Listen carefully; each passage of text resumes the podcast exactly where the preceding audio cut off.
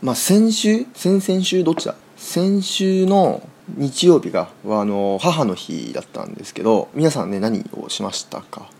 僕はあのお菓子をねあげましたけど、まあ、ちょっと気づいたのがギリギリだったんで、まあ、ギリギリ、まあ、スパッて買いに行けたやつでなんか母の日ギフト的なやつ多かったんですけどまあね母の日といえばカーネーション、まあ、カーネーションはもうなんかちっちゃい頃は買ったことありますけどもう最近は買ってないですね。まあ母親は母親でそのおばあちゃんにその花をなんか送ったり、まあ、遠くにいるおばあちゃんにこうね通販であの住所指定して送ったりしてるみたいなんですけどまあ皆さんねどうしてますか？ね。僕の友達は手紙を書いたみたいですね。手紙？なかなか珍しいみたいな感じもありましたけど。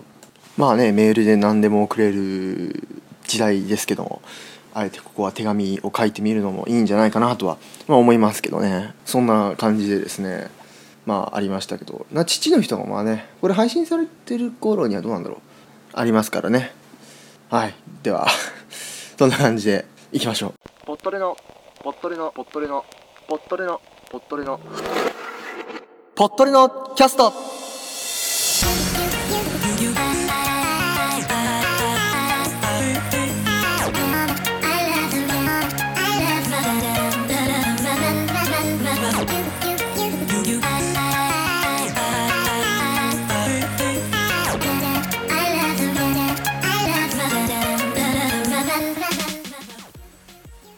この番組はニュース音楽ボイスブログなどさまざまなテーマでゆるく雑談していく番組です。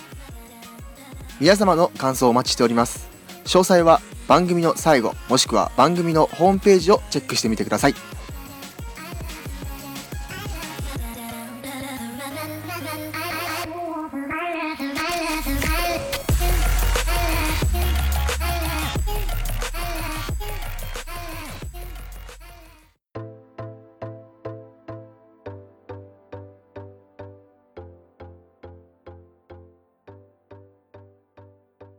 さあ今回は前回の続きでございます。自分の性格について語りたい人に100の質問ということでこちらの続きをやっていきたいと思います。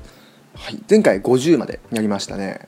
今回から51から100までいきたいと思います。それでは51番。あと半分頑張ろう。よしいきますよ。52番後半準備はいかが？53よし質問いくね。54番。もう一気に5個紹介しましたね。恋愛について。好きな異性のタイプは？そうですね。好きな異性のタイプ。まあこれは多分見た目性格とか総合的な話なんだろうけどまあね。基本は僕は何だろう。明るい人ですね。な性格は？あでも性格の話後にあるな。どうだろう。まあその何回か前にもちょっと話したと思うんですけどなんか髪の毛はロングだかショートだかみたいな。基本ショート好きだけど似合ってれば何でもいいみたいなのはまあ基本そうですからね。とかとかそんな感じですかね。逆に嫌いなタイプは？嫌いなタイプ？嫌いなタイプ？まあ別になんだろう。あるかな嫌いなこれだから絶対みたいなのはそんなにないですね。むしろなんかその人に会ってないとなんかみたいな。性格とかもなんか自分に合ってなければみたいな感じなんで絶対ここれだから絶対みたいなことはあんまないんじゃないですかね。57自分とはどういう異性の性格と合いそうそうですね。割とこのまあ重い感じの暗い感じよりも、まあ、明るい方がいいかなみたいな。明るすぎもなんかちょっとねパリピみたいな話ではないですからね。そういうことじゃないんですけどまあそのなんか活発に明るい感じの方チャラい方じゃないやつ、うん。はい、58番。じゃあ好きな異性の方を選んでね。59やんちゃ。普通の男子。これ女の子向けだな。59番。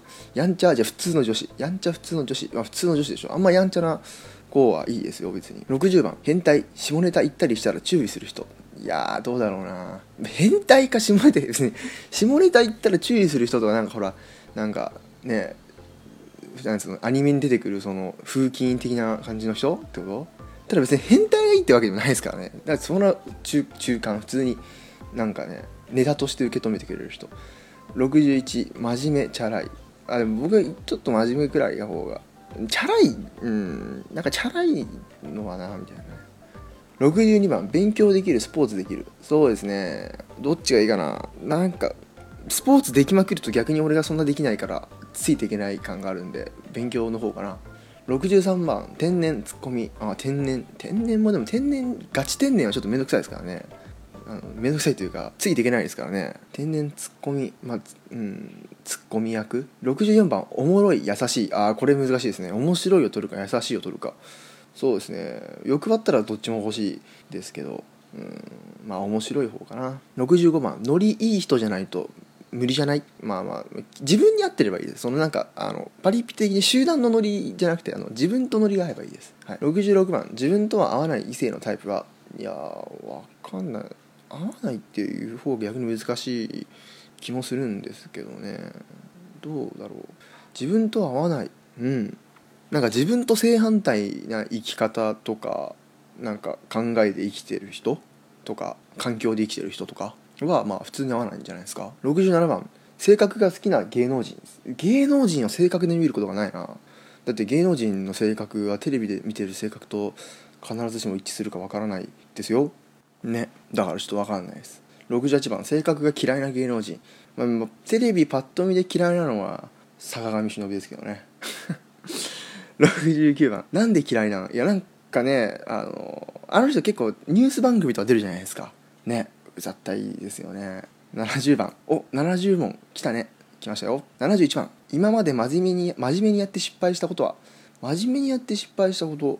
ま、何事もね失敗する時に真面目にやってますからね、まあ、慣れない仕事とかはね真面目にもちろんやりますから失敗してるんじゃないですか。72番。その時の自分は自分らしくなかった？いやそうでもないんじゃないですか。なんかねドジするのは結構僕らしいですよだいぶ。73番性格変えることって難しいのかな。いや難しいんじゃないですかやっぱり。ねいくらこうしようと思ってもやっぱ自分の元々の部分でこうブレーキがかかったりするんじゃないですか。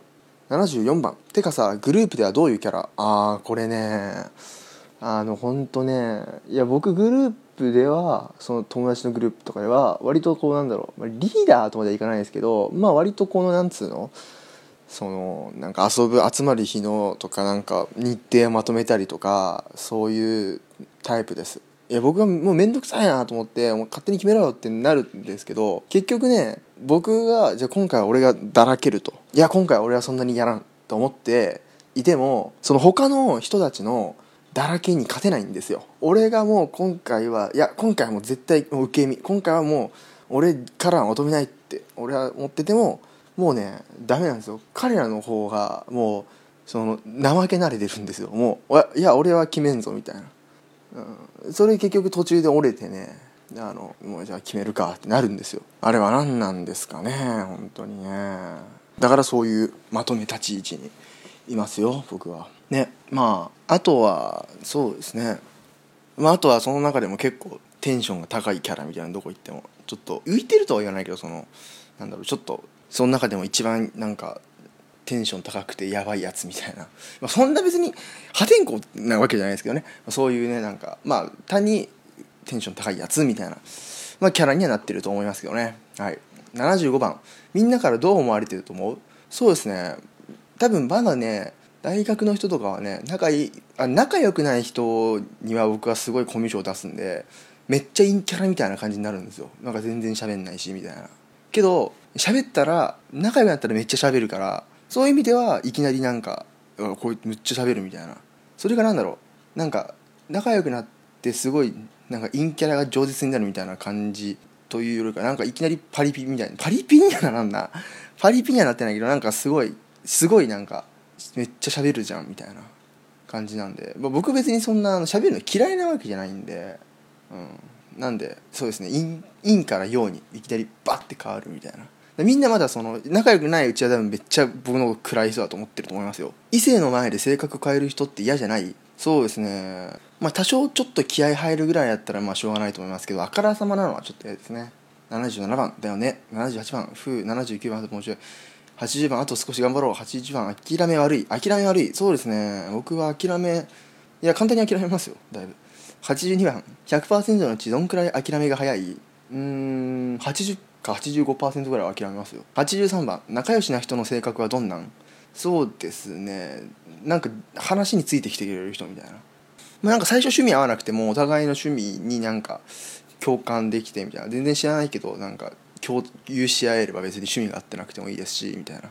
感じはありますね。70は84番自分と似てる？何がですか？いや似てないんじゃないですか？友達は。85番家族では誰と性格似てる？そうですね。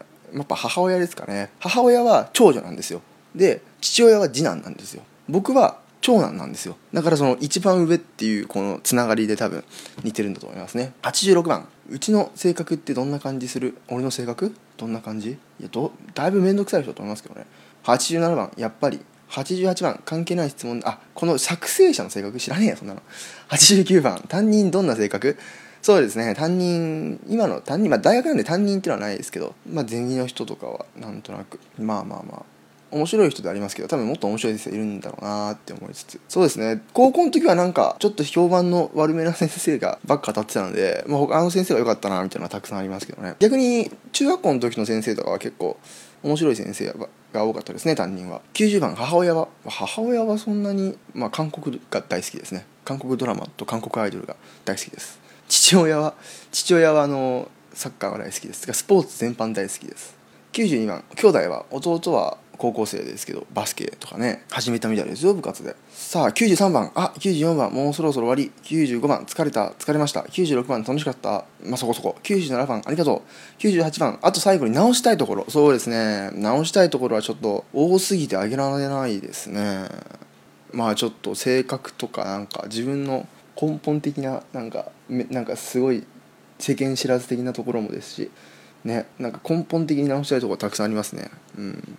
99番ありがとう。ありがとう。100番お疲れということで以上、まあ、50問っていうか多分ちゃんとした質問になってるのは多分30個ぐらい。あじゃあ70個ぐらいなんですけど全部でね。はい、えー、質問終わりました100はい。というわけでね、えー、まあ今回はまた100の質問広場復活ということで、まあ、このサイト、まあ、前回も紹介しましたけどねいろんな、えー、質問の、えー、サイトがあるのでぜひぜひ見てみてください。はい。今回は自分の性格について知ってもらいたい100の質問なんですけど他にもジャンルありますのでぜひまあちょっとやりたくなったら探してまたやろうと思いますこの企画ね。はい、まあ、皆さんもぜひポッドキャストとかツイキャスとかやってる人いましたら使ってみてください。はい。というわけでまあちょっとね僕の少しでも1ミリでもね、えー、性格について知ってもらえればなと思い、えー、やりました。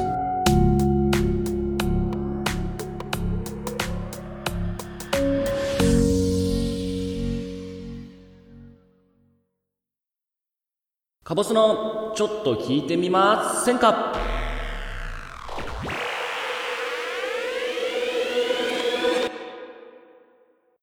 皆様どうもこんにちは。カボスでございます。今回も前回に引き続きですね。何をするつもりだ？アムロそうだっしゃ。奴にはアウド村を無傷で手に入れたいという欲がある。でおなじみガンダムのお話させていただきたいと思います。それでは早速参りましょう。カボスのちょっと聞いてみませんか？さあ早速やっていきたいと思います。カボスのはちょっと聞いてみませんか全ガンダム大投票スペシャルでございます。皆様どうぞよろしくお願いいたします前回アニメ作品部門のランキングを振り返っていきましたが今回はキャラクター部門、えー、総合ランキングと作品別ランキングで2つに分かれてるんですけど、えー、総合ランキングの上位10人を、えー、振り返っていきたいなと思います。それでは早速参りましょう第10位、機動戦士ガンダムシード。機動戦士ガンダムシードデスティニーからアスラン・ザラさんですね。まあ、幼稚園生の頃、えー、シード、シードデスティニーを見てた時は、最初ね、こう敵だと思ってたら、えー、急に仲間になるから、頭の中では結構、んこんがらがってた覚えがありますけど、うん、まあ、とてもね、かっこいいキャラ、まあ、イケメンなキャラで、女性ファンが、えー、多いんじゃないかなとは思います。思い入れがあまり強くないので、次行きましょう。第9位、機動戦士ゼータガンダム。機動戦士ガンダムダブルゼータ。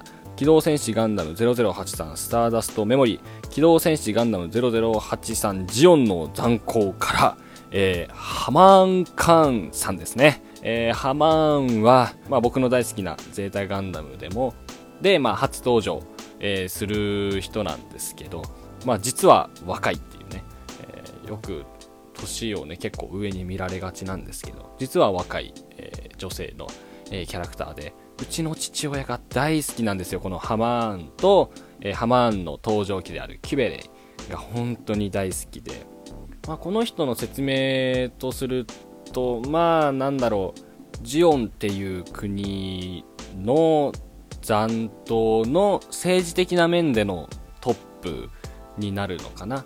自らね、えモビルスーツに乗って戦ったりすることもありますし、えー主人公たちとの絡みだったりとか結構かっこいい女性っていうことでね男性ファンも多いですし女性ファンも多いんですね。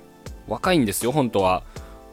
ね、お父さんのマハラジャカーンさんが亡くなっちゃうからねこう若くしてトップを務めるようになるんですけど若いんですからみんなあまりハマーン様のことをね、おばさんとか、言わないように気をつけてくださいね。次第8位。機動戦士ガンダム0083スターダストメモリー。機動戦士ガンダム0083ジオンの残光よりアナベル・ガトーさんです。この人はですね先ほど申し上げたハマーンさんが所属していたジオンの残党とはまた別の残党デラーズフリートっていう残党の、えー一人なんですけどとてもねかっこよくて男気があって、えー最後まで自分の、えー筋を通しながら、えー亡くなるっていうキャラクターでもめちゃくちゃかっこいいんですよ。言ったら主人公のライバルキャラ敵キャラにはなるんですけど今回ランキングを見てもですね、えー主人公よりも上位に位置しておりますので残念ながら主人公のコウ・ウラキはまあ敵に負けたっていうところで。まあとてもかっこいいキャラなので、えースターダストメモリーを見る際にはぜひこの人にね注目して見てもらってはいかがでしょうか。次。第7位。機動戦士ゼータガンダム。機動戦士ガンダムダブルゼータから神優美談さん。私はとても不本意です。私はとても不本意です。前回も申し上げましたがゼータガンダム私一番大好きな作品でございまして。というのも本当に物心つく前から当時父親が見てたのをこうビデオテープにね、えー録画したのを本当ちっちゃい時から見てて大好きな作品で、えーその主人公である最強のニュータイプ神指団くんは本当に大好きなんですけど今回7位という不本意です。私は怒っておりますよ。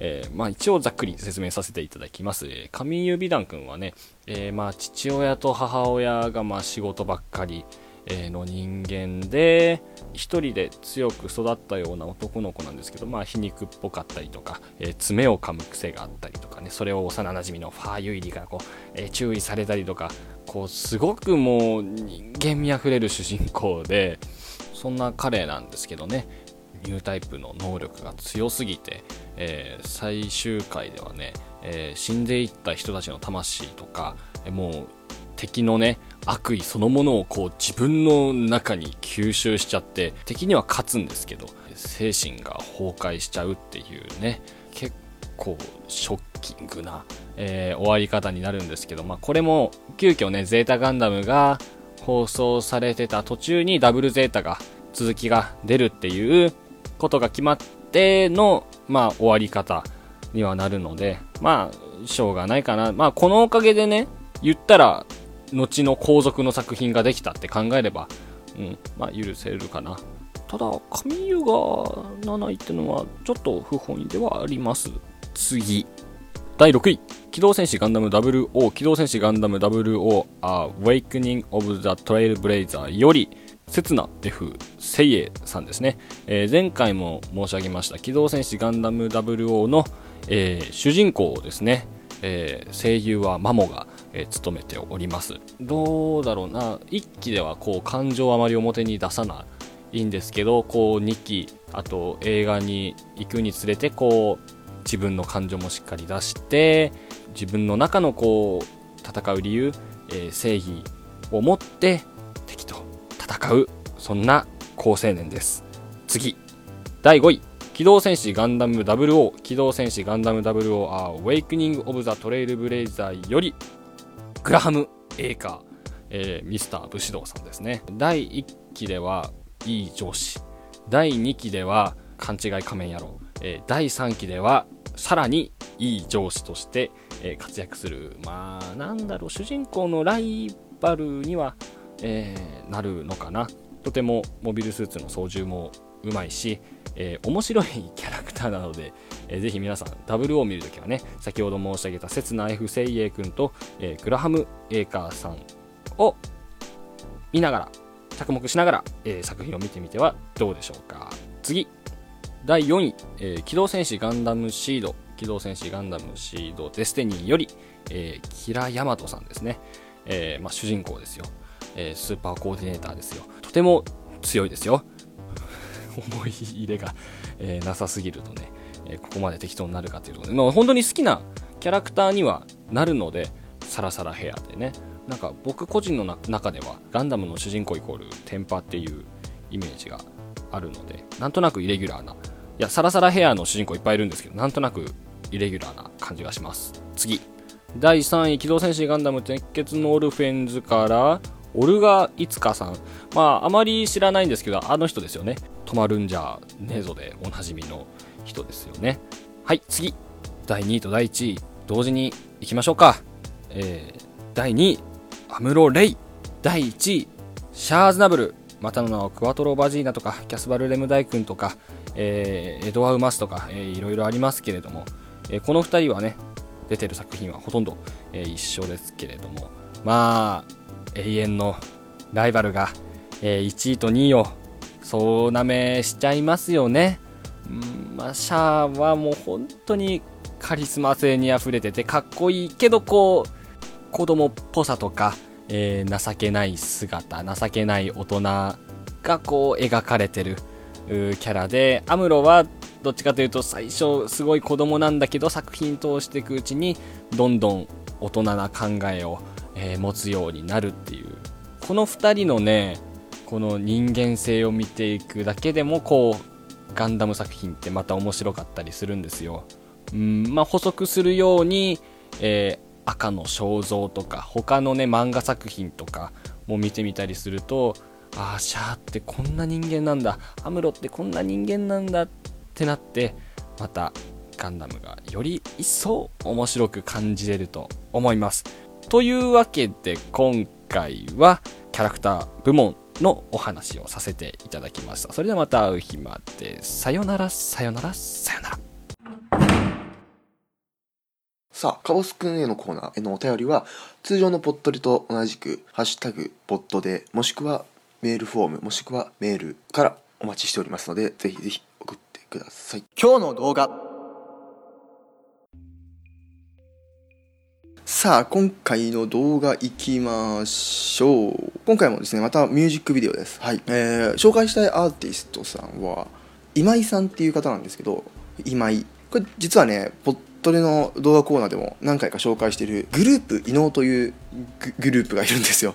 グループ伊能という音楽アーティストがいまして、ポットレの第1回とかね、にも動画紹介してしてなんかこの面白いミュージックビデオがたくさんあるんでで紹介してたんですけどそのグループ伊能の、えー、とトラックその楽曲をね作って歌ってる方じゃなくてトラックを作っているメンバーの方のソロ活動なんですねこれは、まあ、そのグループ伊能 っていうグループグループ伊能っていうグループってあれですね今現在活動休止してるのでそれぞれがその歌ってる方と作曲してる方がそれぞれソロ活動してるんですよね。でこっちの今井さんが作曲してる方なんですけど、えっと、この方のミュージックビデオでタイトルが「フライフィーチャリングこれなんていうのかな？79っていうのかな？79中村佳穂ということで。まあトラック作る人なんでねあのボーカル入りの曲を作るときはこうフィーチャリングを入れるんですけど、まあ、女性のシンガーの中村佳穂さんそして、まあ、ラップなのかなこれは79さんが入ってるんですけど、まあ、あのトラックがねあの group_inou の時から同じくまた独特な中毒性ある他のジャンルのタイプのアーティストではなかなか聴かないようななんかトラックなんですけどね。の、えーとこに、えーまあ、歌が入ってるということなんですけどこれミュージックビデオはまたね面白いミュージックビデオでこうお餅がねあるんですよ3つ。お餅が3つあるんですけどこれがねいろいろ形を変えたりしながら部屋中をこう駆け巡るというかねコマ撮りなんですよね多分。多分コマ撮りこの撮り方は。なんですけどめっちゃ細かくなってるので本当にこれ、ま、もしかすると、CG でもないかなみたいな。本当にこれ一枚一枚撮ってたらめちゃめちゃ大変だと思うんですけどこれ3つのお餅がお皿から出てきてで形を変えたりとか時にはこう3つが一気に混ざって1個のお餅になったりとか時にはあのフライされたりとか、まあ、フライなんでねタイトルが。これとフライは飛ぶ方のフライですけどなんかお団子になったりとかなんかエビフライみたいになったりとか揚げられたりとかしながら八つ橋みたいな形になったりとかお餅がねいろいろ変形していく様をこうコマ撮りして部屋の中でねお餅がこう動いてるっていう、まあ、ミュージックビデオなんですけど本当にねコマ撮りしてたらすごいですよこれ。めっちゃコマ数ありますよ。相当撮影が大変なんじゃないかなって思うんですけどこれどうなんでしょうかね。本当にこれはコマ撮りなのかどうかもしくは一部こういう CG 的なのを使ってるのか知りたいんですけど僕としては。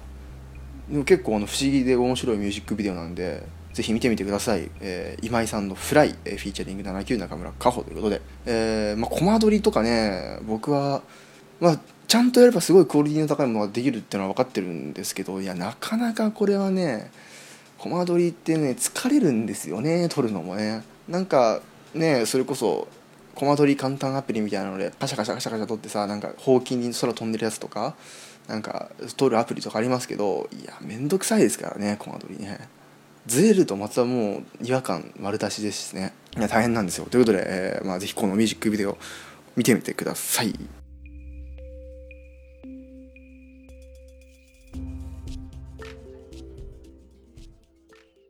ぽっとり広場。さあ広場行きましょう。今回のポットレ広場はですね1件ハッシュタグが来てるので紹介したいと思います。さあフリーダムチンパンジー佐藤さんからいただきました。ありがとうございます。いつもありがとうございます。僕はおっさんなので YouTuber については全く触れないまま来たのだけれど小6の次男がヒカキンとか見てるので勉強になりました。知ったかぶりで話してみようかと思います。どうせ見るならクオリティの高い YouTuber を選ぶようになってほしいなということで、はい、フリーダムチンパンジー佐藤さん、佐藤さんね、えー小6の次男がいるらしいですね。下かぶりで何？あこの人知ってるよみたいな感じで。いいですね。ほらだから言ったじゃないですか。そのもう最これから生まれてくる子供。今のちっちゃい子はもう絶対仮面ライダー通るくらいの感覚でも仮面ライダーを必ず通るアンパンマンプリキュアを必ず通る感覚でも YouTuber に通るよみたいな。まさにもう今小6の次男がハマってるみたいですけど。ね。ヒカキンとかね。そうですね。確かにどうせ見るならクオリティの高い YouTuber を見るよ選ぶようになってほしい。まあその面白いですけどね。そのちっちゃい子とかからしたらこうなんか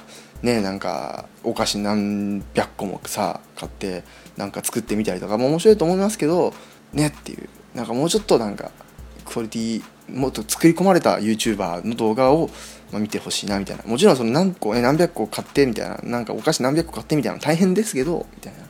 とこありますからね。まあそのなんか真似されても困るみたいなのはありまあなかなか真似できるような企画じゃないですけどありますからね。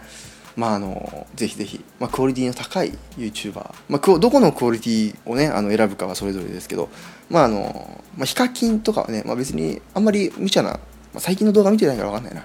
まあそんな、いろいろ YouTuber ありますんでね。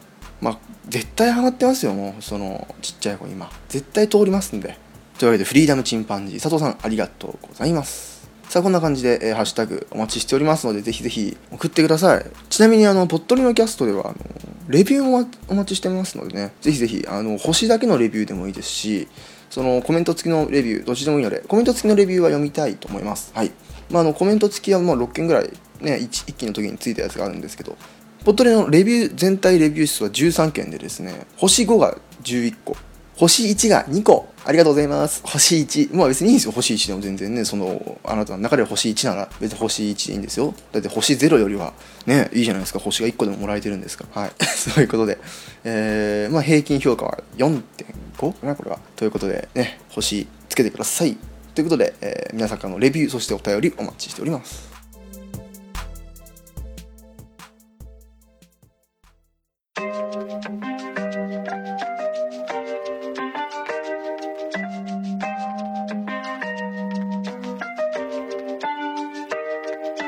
さあいかがだったでしょうか？今回は100の質問の後半でございました。まあねこんな感じであのちょいちょい僕の、まあ、自己紹介的な企画もねあのちょいちょいやっていけたらなと思いますので、まあ、知らなかった人はぜひぜひ知って覚えて帰ってください。また皆さんのねあのいやここは自分はこうだよみたいなのもちょっと教えてほしいかなと。お便りとかでねハッシュタグとかで教えてもらえるといいかなと。はい思います。この番組では皆様からのご意見ご感想を募集しています。Google フォームまたはメールから送ってください。匿名希望の方はショートメッセージサービスサラハを開設しているのでそこから送ってください。メールアドレスは sadurday.podcast.gmail.com ツイッターは @poddode ハッシュタグはハッシュタグポッドでです。ハッシュタグツイートもお待ちしております。その他細かい詳細はポットレのキャストホームページをご覧ください。それでは皆さんまたお会いしましょう。では。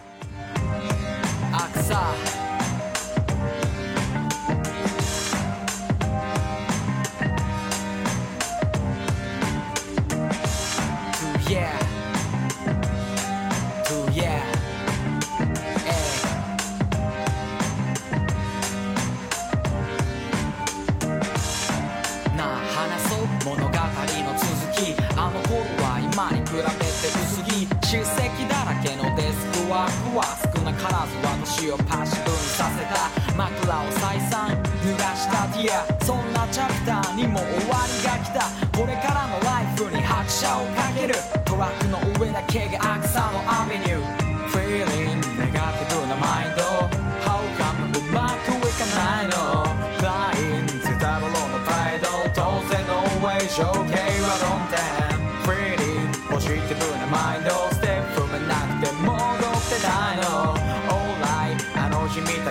その上の